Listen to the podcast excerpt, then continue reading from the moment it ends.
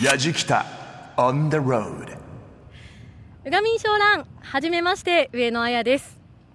うがみん小蘭というのは奄美大島の方言でこんにちはという意味です。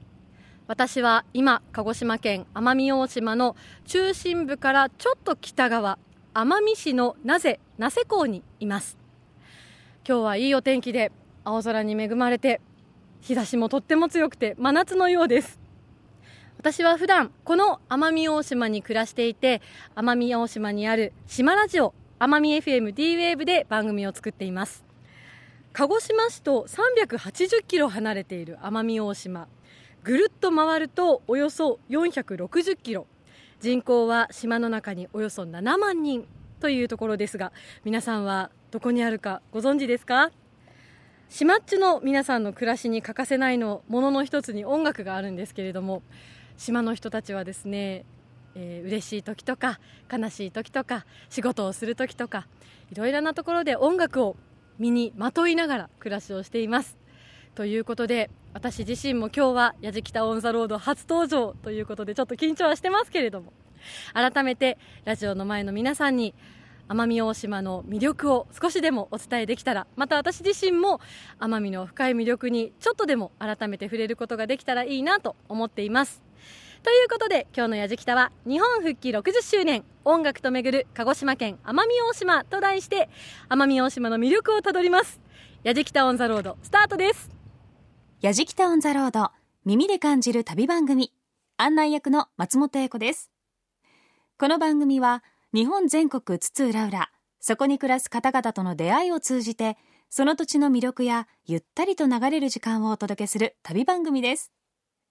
さて今回のやじきたは日本復帰60周年音楽と巡る鹿児島県奄美大島の旅。旅人は奄美 FM D-Wave のパーソナリティ上野彩さんです。2007年に開局した奄美 FM D-Wave はシマッチュのシマッチュによるシマッチュのためのラジオというキャッチフレーズを掲げて奄美の今を伝えているコミュニティ放送局です。さてあなたは奄美と聞いて何を想像しますか？青い海にマングローブの原生林など雄大な自然を思い浮かべる方も多いと思いますがもちろんそれも正解です。でもそれだけではありません。九州と沖縄の間で弧を描くように連なる島々からなる奄美群島。そんな奄美には歌い継がれる島唄や独特の歴史文化があるんです。また今年は奄美群島日本復帰60周年の年。奄美がどんな歴史をたどってきたのか音楽とともに巡ります。旅の様子は番組ホームページの旅日記でも楽しむことができます。ぜひホームページをチェックしてみてください。それでは東京から約1200キロ奄美大島の旅をお楽しみください。Going with the wind. やじきた on the road. 松本英子がお送りしている「やじきた on the road 耳で感じる旅番組」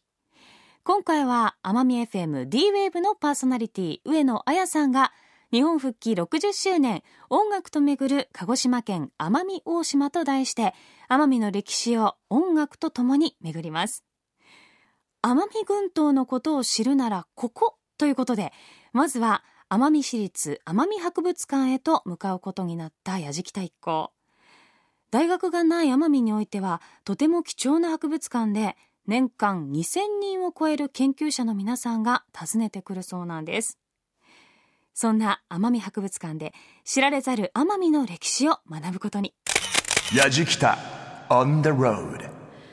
鹿児島と沖縄の間奄美群島には奄美大島のように人が住んでいる島が8つありますそれぞれに歴史や特徴があるんですがそんな奄美のことを知るならということで奄美市立奄美博物館にやってまいりました、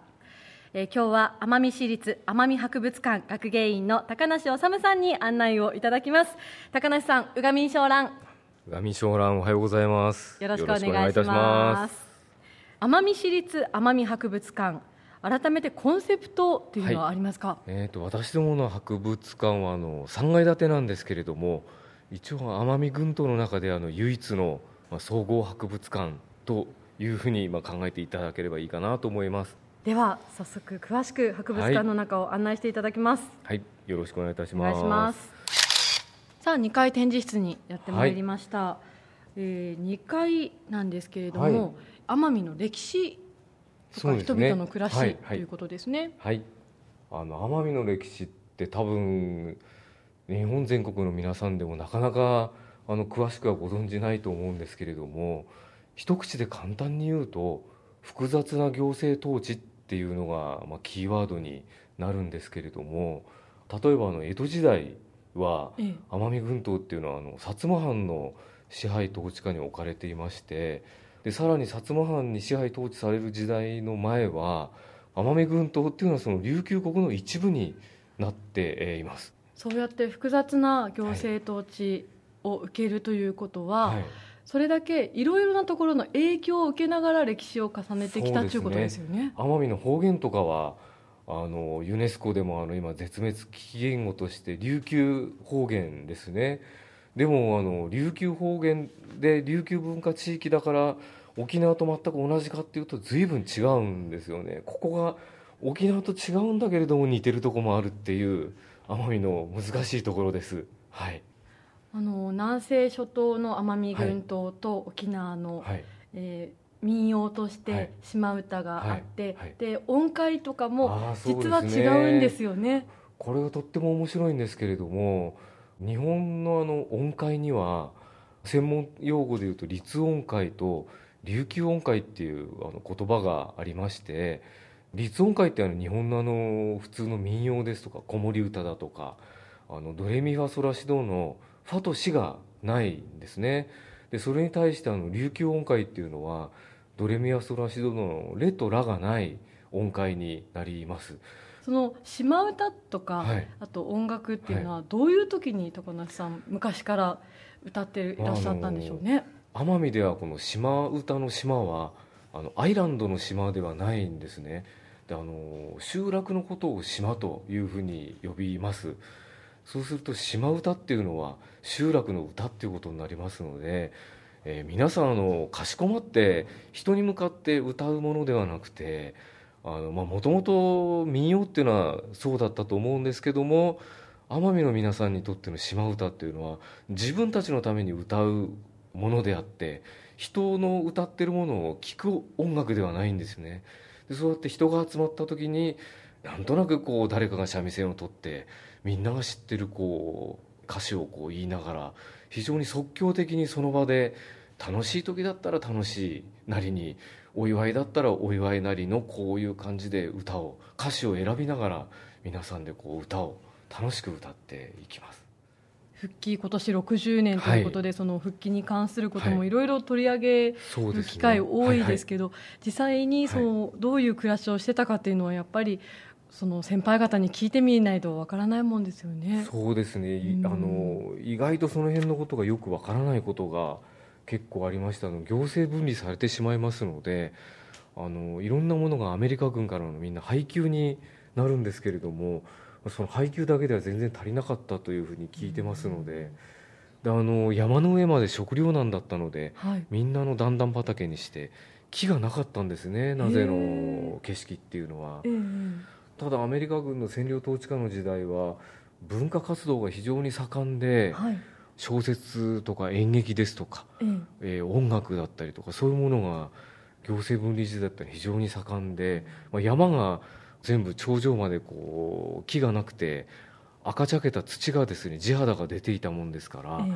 これはあの赤土のことをあの島でハーミ茶っていうんですけれども、まあ、その赤土文化ハーミ茶文化っていうふうに呼ばれたりするようなあの文化のルネサンスの時代だったとも言われているんですよね。私自身もこうやっていろいろ普段島の方にお話を伺っている中で、はい。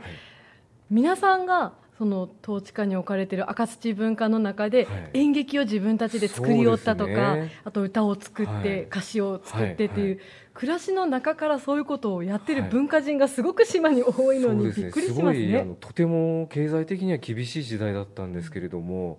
あの非常にクリエイティブなあの時代でもあって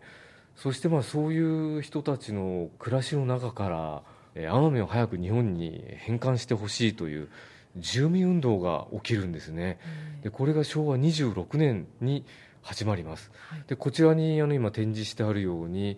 奄美大島日本復帰協議会というのができましてはい。一大住民運動が奄美群島の中で、えー巻き起こってえーいきます。署名をするんですけれども、はい。まあ、99.7%の署名率で、まあ、こちらの写真にある、えー泉芳郎さんという方がその復帰運動のまあリーダーとして日本復帰の父というふうに呼ばれてるんですけれども、でまあ、世界史的に見てもうん。そのまあ無血の民族革命だったというふうにあのよすごくこの住民運動っていうのは高く評価されております。ですから泉芳郎さんは奄美のガンジーというふうに呼ばれることもあるんですけれども、え。例えばこちらにあの、えー復帰断食祈願の写真がありますけれどもえうん。高千穂神社というところではい。断食祈願をしたんですけれども、え3日間ですかね。でこれがまた報道されるわけですね。はい。でそうすると、まあ、そういうのがこうどんどん日本へ世界へ今奄美でこういうことがが行われているということで、まあ、マスコミを非常に最大限、まあ、当時としてはかなりの高等戦術だったと思うんですけれども、やじきた。On the road いやこうやって館内を案内していただいて、私も奄美に住んでても、はい。改めて初めて知ることがあったりとか、発見が多いんですけど高梨さん、今ラジオを聞いている皆さん、は全国で聞いている皆さんには、はい。奄美にどんなふうに触れてほしいですか？パッと日本の地図の中で奄美の位置をこうイメージできない皆さんってたくさん、ええ。え地図のどの辺にある島なんだろうとかという感じがまだ多いんじゃないかと思いますので、まあ、ぜひ一度あの奄美にこういらしていただいてでこの知られざるこう奄美の姿っていうのをですね自然だったり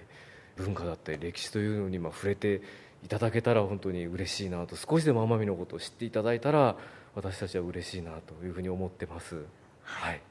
奄美市立奄美博物館の学芸員高梨治さんに今日はぐいぐいと案内していただきました、どうもありがとうありがとうございました。松本英子がお送りしている「やじきた on the road」日本復帰60周年音楽と巡る鹿児島県奄美大島。今回の旅人は奄美 FM d ウェーブのパーソナリティ上野彩さんですさあ奄美の歴史を知るために奄美市立奄美博物館へ向かったやじきた一行。学芸員の高梨治さんから奄美がたどってきた歴史や日本復帰にかけた思いなど非常に貴重なお話を伺うことができました。木がなく赤土文化というものも構築されていった中で60年前の奄美でこうまたね日本復帰の盛り上がりがいかにすごかったかというのも初めてこのお話から知ることができました。さあ続いて旅人の上野さんは名瀬市内にある末広市場へ。奄美群島が日本に復帰した昭和28年当時を知る方にお話を伺いました。奄美市名瀬の中心街街中には昔ながらの市場が2つあります長田橋市場と末広市場この末広市場で50年靴傘修理販売を行っています山崎靴店の與江浩二さんに会いにやってまいりました與江さん宇賀民商蘭、はい、こんにちは。こんにち。は。よろしくお願いします。あたえさんは山崎靴店さんもう50年この市場でやってらっしゃるんですよね。そうですね。でまずお生まれからなんですけど、え、何年生ですか？12年生です。昭和12年、はい76歳。うん。奄美が日本に復帰したのがはい60年前っていうことは、当時は何歳だったんですか？高校1年の時ですからね。えー、そうですか。16歳ですもんね。そうですね。どちらにいらしたんですか？笠利の牛久ところでおりました。その頃復帰したぞっていうのは笠利町ではどんなふうに皆さん復帰運動とかってありました？やっぱりありましたよ。あ役場の方に集まって。大勢寄って喜んで、バーバーでで。万歳一、うんあたえさんはじゃあその日本に復帰してからはずっと島にいらしたんですか？いや、僕はもうちょうど復帰が25日ですよね。12月の25日ね、その前にもう就職のあれがあったもんだから、え高校1年生だったけど、はい。就職せんかという話があったんですそかう。神戸の方から。神戸に。あら、それでもうこの機会に逃したらまだ機会がないかと思って、えー。もう高校は中退してはい。もう行くように決めとったわけよ、神戸に高知うん。うん。そうしとったらもうほら25日に復帰したら手続きがいらんでしょ軍政府時代と復帰した場合のあれと。アメリカ軍政府だとうん。パスポートもいるし、手続きもせんといかんし、出るのが大変だから、はで奄美に戻っていらしたのは？38年に帰ってきた、復帰からちょうど10年ですね。そうですね。えーでもその10年間経ってからどうでした？その久しぶりに帰ってきたちなったらやっぱり復帰する前というかあたえさんが知っとった頃と島の様子ちは変わってました？飾りはそうは変わってなかったあよそうなんだ、うん、皆さんの暮らしぶりとかは、うん、まあちょっとこは良かったんじゃない？あ良くなったってこと、うんえー。あのこうやって一回内地に出て帰っていらしてっていう暮らしをなさって50年も靴屋さんをされてるあたえさんの思う島のいいところ千葉どんなとこですかね？やっぱり人間じゃね親しみがあるがね昔の小さい子なんかが「はい。おじいちゃん僕小学校の時から来とったよ」って来るわけ。今になっても。お母さんお父さんになっとっておじちゃんのうん。お店にですか、うん。それはもうおじちゃんが50年ずっとお店を開けてることと、あとは島の人の気質とっていうどっちの良さでもありますね。ねこれからも。島の人はいい人ばっかりよ。今日は、えー、末広市場の山崎靴店祝開店50周年のあたえ浩二さんにお話を伺あいましたりがとうございますありがとうまりょうた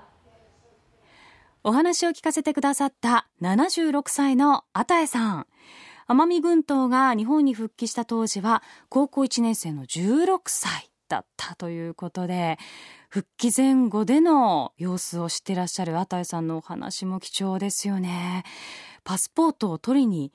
行くか行かないかっていうその辺も関わってきたというそんな時代だったそうです。日本復帰60周年音楽と巡る鹿児島県奄美大島と題してお送りしています「やじきた on the road」今度は奄美大島のほぼ中心部に位置する奄美市名瀬から車で約50分。北部の奄美市笠利にある奄美パークへと移動です。でもその前に天気も良かったのでちょっと寄り道しました。奄美市名瀬から北に向かって北の町奄美市笠利町にやってまいりました。ここには空の玄関奄美空港などがあるんですがちょっと寄り道してですね奄美の北の数ある名所の一つ戸森海岸に寄り道しております。今日は青空に恵まれたんですけれども海も本当にいい色をしてましてもともと綺麗な海岸として有名な浜ではあるんですけれども今日はですね青さがより際立ってますね。ちょっと風が強くて波も高めではあるんですがそれもまた大しさというか力強さを感じてここも奄美の好きなところです。さあそれではここからは奄美パークに向かいます。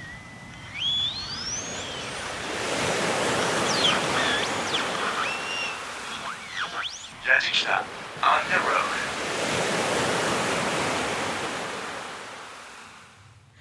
road. 奄美パークにやってきました。奄美市の笠利町奄美空港のすぐそばにあります。今日は鹿児島県奄美パークの次長奥田定蔵さんにこの奄美パークをご案内いただきます。奥田さんうがみんしょうらん。はい、小上将来よろしくお願いします。よ。ろしくお願いします。奄美パークというところなんですがどんな施設なんですか？はい、奄美の美しい自然や多様な文化、それから歴史をですね、分かりやすくう紹介した総合展示ホールや奄美シアター、それから人々のお交流の場を提供するイベント広場、あこれが一応奄美の里という建物になっております。はい。それから奄美もう一つ大きな建物がですね奄美の自然を描き続けました古今のお日本画家田中一村の作品を紹介する田中一村記念美術館はい。の2つの施設をですね中核としまして奄美群島全体の観光拠点として旧奄美空港跡地に建設をされたところです。まさに玄関口ならではですね、そうですね。はい。では奥田さんにこの奄美パーク実際に案内していただきます。よろしくお願いします、はいわかりました総合展示ホールにやってまいりました、はい。奥田さん早速海の中に入ったみたいになってますが。はい、えーこの総合展示ホールというのは、はい。昭和30年代のお大体様子をですね、えージオラマにしてございまして、はい。まず入り口の方から奄美の海海。それから次が奄美の集落の30年代のお生活の状況を模型にしてあります、はい、ということで早速、はい。そのサンゴ礁に魚が戯れている様子を足元に見ることができます。奄美の海底といいますのあの日光が当たるええ。10メーターから15メーターぐらいまでは光合成ができますので、はい。サンゴ礁がこうしてできるわけです、えーそのサンゴ礁というのは小さな魚たちの隠れ家にもなりますし、はい。また食料にもなっておりますのでこういうきれいな原色の魚たちが泳いでる様子がありありと見えるわけです、さあそして集落ゾーンにはい。入ってきましたね。あーここのおテーマオールはですね、はい。奄美の正月から12月までの生活風景をですね、はい。記録をしたものです。これはお酒を作るう風景なんですがサトウキビを収穫しまして、はい。こういう絞りますと汁が出てまいります、ええ。その汁を煮詰めますと黒糖ができます。はい。その黒糖と米を混ぜまして甘みだけに、えー作られております黒糖焼酎というのが出来上がってくるわけですね。この黒糖焼酎というのは甘み群島だけで製造が許されている独特のお酒で糖分ゼロでございますので。意外ですよね、はい。黒糖からできているのに、そうです。健康志向の方々はこの黒糖焼酎をやっぱりこよなく愛している方がたくさんおられます、そうですね、はい。さあそして集落ゾーンを抜けてちょっとはい、ここが奄美のが森のふ一日の風景をですね、はい。えーこの模型で示したところでございましてちょうど今お。あのクロウサギの子育て状況がビデオで出てまいりましたけど。巣穴から出てきましたね。そうですね。あのお親と子供は別々の巣穴に住んでまして、ええ。えー子供の住んでるうー巣穴にお母さんが行きましてそこで授乳をして、そしてまたあの土をかぶせて見えないようにするというのがこのクロウサギの子育ての状況なんです。周りの敵から自分の子供を守るんですね。そうですね。あのようにホタルもあ夜になると飛んで。ホタルが飛んでます光って綺麗ですね、はいこれがあの奄美のも夜の森の状況を示しております。体験ゾーンを出てまいりましたら今度はお家ですか奥田さんこれはですね瀬戸内町に実際にあったあのお家を寄贈していただきまして、運んできたんですか？そうです。そのままあのここでまた再現をしたところですね。あの中流家庭の家ですけど、まあ昔の書院造りのお形をしております。でこういう縁側に、えー、大島紬を作る旗も置きまして、はいまあ大体二月に一旦ぐらいずつ折っていく大島紬が出来上がっていくわけですね。島の皆さんのご家庭には織り機がねやっぱりあって、はい。その旗織りの音が懐かしいっておっしゃる方もいっぱいいらっしゃいますよね。それからここにはですね、あの、奄美のお正月の時のお料理のお状況とか、それかはい。ら兼ねて、えー食べるうお料理とか、またお祝いの時にいただく料理の状況等もあの再現をしております。さあ奥田さん、はい。奄美パークの奄美の里をはいぐるっとご案内いただきました、はい、私も住んではいるものの改めてこうやって見るとあ今度は友達を連れて一緒に案内をしてはい、紹介したらいいなとかそうですね。自分は次群島の中のこの島のこれを見に行きたいなっていう楽しみもあるんですが、はい。初めて来られる方の奄美群島の入り口としてはとても分かりやすくて楽しいですね、はい、そうですね。奄美パークの奥田定蔵さんでした。今日はありがとうさまりょうた、はい、ありがとうさまりょうた、よろしくお願いします。さてこの奄美パークには野外ステージもあります。ライブイベントを行うことができるんですが実はですね今日この野外ステージで奄美群島日本復帰60周年記念イベント米屋四万中リスペクチュが行われます。この米屋四万中リスペクチュというのは今夜は島の人たちに敬意を払おうという意味の島の言葉です。島の歴史や文化をもう一度島の人たちが見つめ直して見つけてそれを今度は次の世代につないでいこうという10年に一度の文化の大運動会なんです。ということで私上野もこの後米屋四万中リスペクチュに参加してきます。やじきた on the road. やじきたオンザロード耳で感じる旅番組うがみんしょうらん松本英子がお送りしています。奄美気分にだいぶ浸ってきましたが今回の旅は日本復帰60周年音楽と巡る鹿児島県奄美大島と題して奄美 FM D ウェーブのパーソナリティ上野彩さんが奄美の歴史を音楽とともに巡っています。さて奄美大島北部の笠林にある奄美パークへとやってきた矢敷太一行取材当日の10月20日この奄美パークで奄美群島日本復帰60周年イベント米屋四万十リスペクチュが行われました。改めてどんなイベントなのか伺いました。米屋四万中リスペクチュイベントの主催者で奄美 FM を運営しています NPO 法人 D の代表理事ふもと健吾さんに話を聞きます。ふもとさんうがみんしょうらんうがみんしょうらよろしくお願いします。よろしくお願いします。この米屋四万中リスペクチュ。はい。今夜は島の人に敬意を払おうというタイトルがついたイベントなんですがはい。もともとはどんな思いで立ち上げたんですか？そうですね。あの僕たちがこう島に生まれ育ってですねなかなか島のことをこう意識的に気づく機会がなかなかなくてですねちょっと大人になってから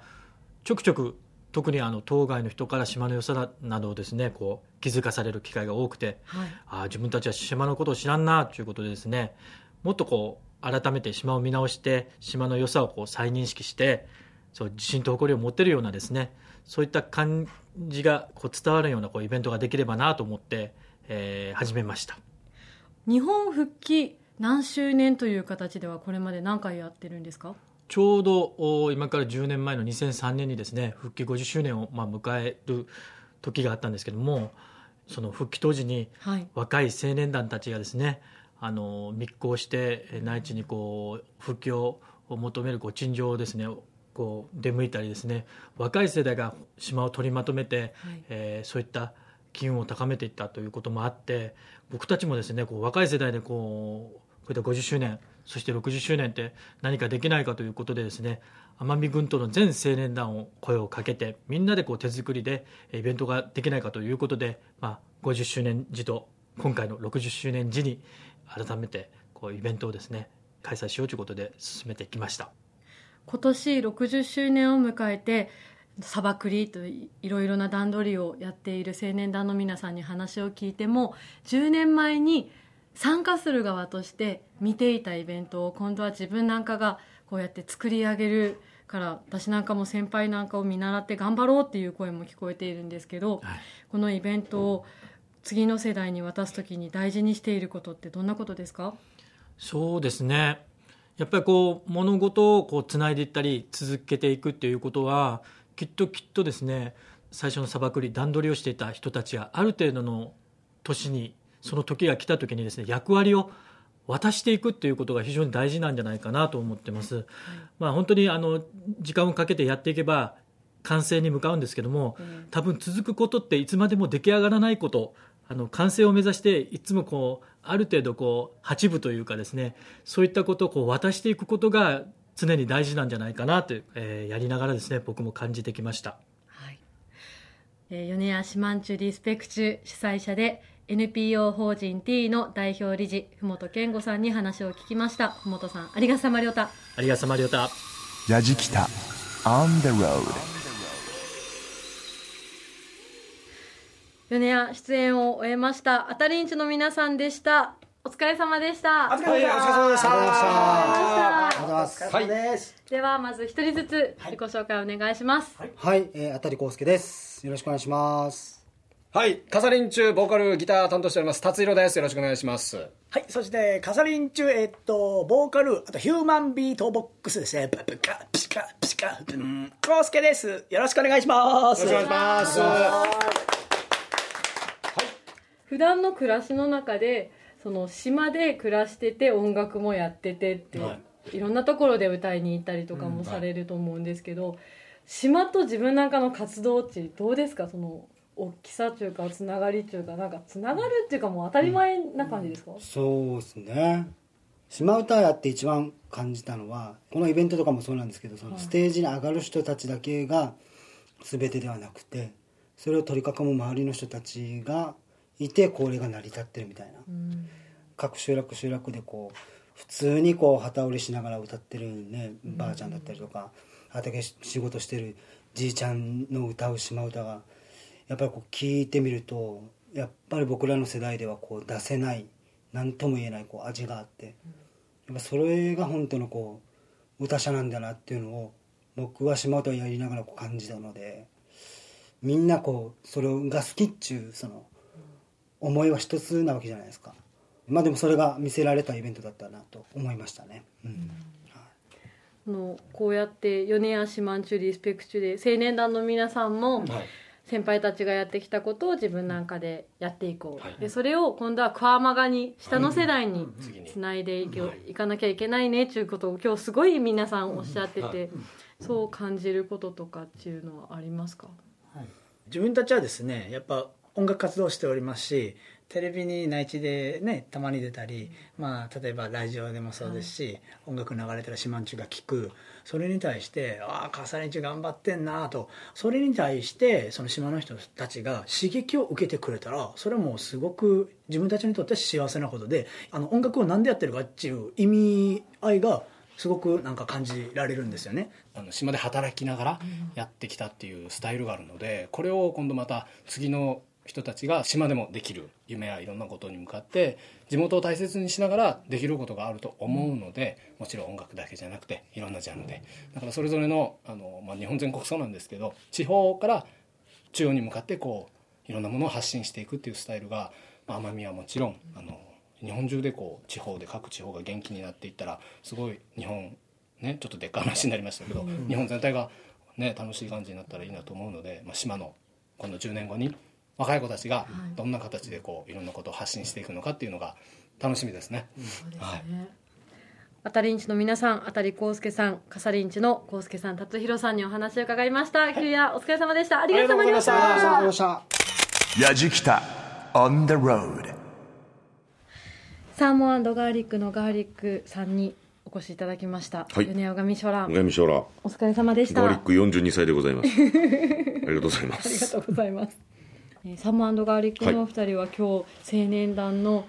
つなぐステージという余興などをするステージと、はい。あとメインステージの米屋ステージね。米屋ステージの、はい。えー進行司会も担当されまして、はい。本当に一日お疲れ様でした。はい。疲れました。本当ですね、はい。今日の米屋今年の日本復帰60周年の米屋今終わったばっかりでしたけどい。かがでしたか、えーっとですねつなぐステージっていうのはやっぱりつなぐという意味はこう先輩から後輩につなぐ、えー自分たちはつなぎ役だぞと、えー自分たちがこう初めていろんなことやってるわけじゃなくて、はい。ただつないでるだけなんだっていうのがこれはこれ日本どこでも同じ話であってこれどっかで日本人が忘れてるとこかもしれないんですけどつなげばいいだけの話であって。はい、でそれでこうそのそういう意味でのつなぐステージだったんだけど。ガーリックさん自身がそういう若者とか同世代とか先輩方の姿を見てきてご自身が次につないでいかなきゃいかんなっち思ってることってありますか？えっとですね唯一できるのが子供にだけは教えれると思うんですよ、はい。唯一自分の子供に。ええ。大きなことはできないんだけどそれぞれの親がそれぞれ自分の子供に自分の奄美を大好きって思ってることをつないでいければ僕はもうそれだけで本当はいいのかなと思っていて、まあ、もちろんあの集落のそのあのいろんなところが大事なんだけども、まあ、集落はそれがもちろん大事、はい。だけどもそれ以外に、まあ、一番根本となるところがやっぱり自分の子供にそうですね。自分の島を生まれた島をどう思うか思わせるかっていうのは親親の役目だと思っていてそれがそれもつなぐのことだし。って思ってますね僕は。本当に私自身もステージを見ながら感じることがすごく多い米屋でした。サーモンガーリックガーリックさんでした。旧夜本当にお疲れ様でした。あありがとうございました。ありがとうございましありがとうございた。ますここにお集まりいただきました。皆様そしてその皆様を囲む家族そして日本全国の皆様にたくさんの幸せが来ることそして奄美群島鹿児島日本がますます発展することを記念しまして万歳したいと思います。声高らかに！お願いいたします！奄美軍と鹿児島日本万歳！万歳！万歳！